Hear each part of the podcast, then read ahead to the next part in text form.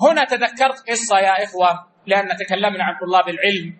ذكرها ابن بطال بإسناده في شرح على صحيح البخاري. إلى يحيى ابن أبي يحيى الليثي المالكي.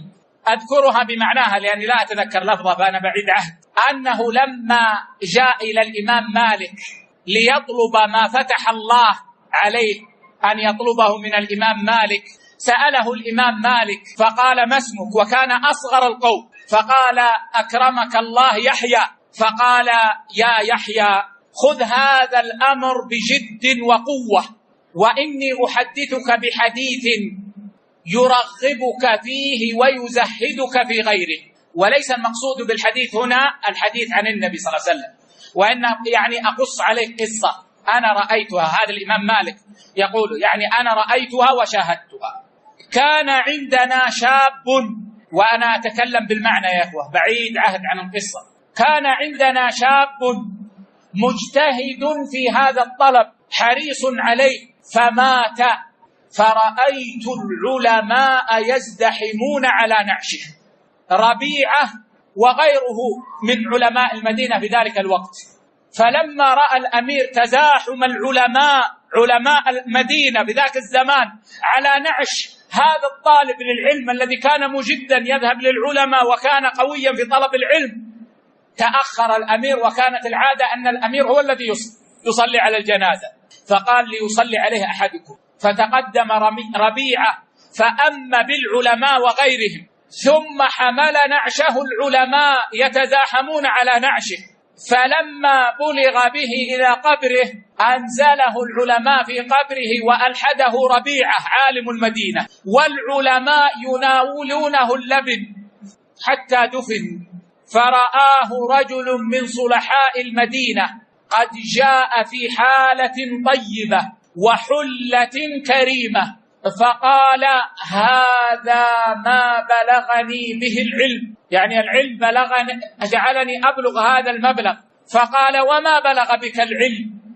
قال أعطيت بكل باب تعلمته درجة في الجنة فقصر علمي عن أن أبلغ درجة العلماء. فقال الله زيدوه فإني أكرم. من مات عالما بسنتي أو سنة أنبيائي فرفعت إلى قريب من النبي صلى الله عليه وسلم.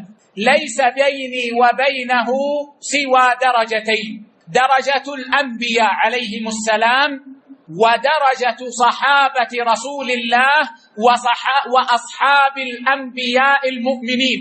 ثم درجة العلماء وأنا في وسطهم. قال مالك رحمه الله وجزاء عن أمة الإسلام خيرا من عباد الله الصالحين العلماء العاملين. حبه فضيلة. قال فانتشر خبره في المدينة وشاع واستبشر الناس بخبره. وكان ممن طلب العلم معنا من فتر عن طلب العلم. فلما بلغه الخبر عاد إلى طلب العلم وأصبح يزاحمنا. هذه القصة يستأنس بها. لا ترتب عليها أحكاما ولا يرتب عليها أمر الغيب لكنها عظيمة والعلماء يعتبرون مثل هذا. فيا طلاب العلم عليكم بالجد في طلب العلم. خذوه بقوة. لا تجعلوا العلم أمرا ثانويا وتشتغلوا بأمور بالنسبة لكم ثانوية وإن كانت لأهل العلم فضل. وقفوا حيث يكون مقامكم. وخذوا عن العلماء. ما نقول؟ أهملوا هذه الأمور. خذوا عن العلماء. واستفيدوا من العلماء. وتمسكوا بما يقوله العلماء. وخذوا العلم بقوة. أنتم في أمانة فضل وأنا منكم.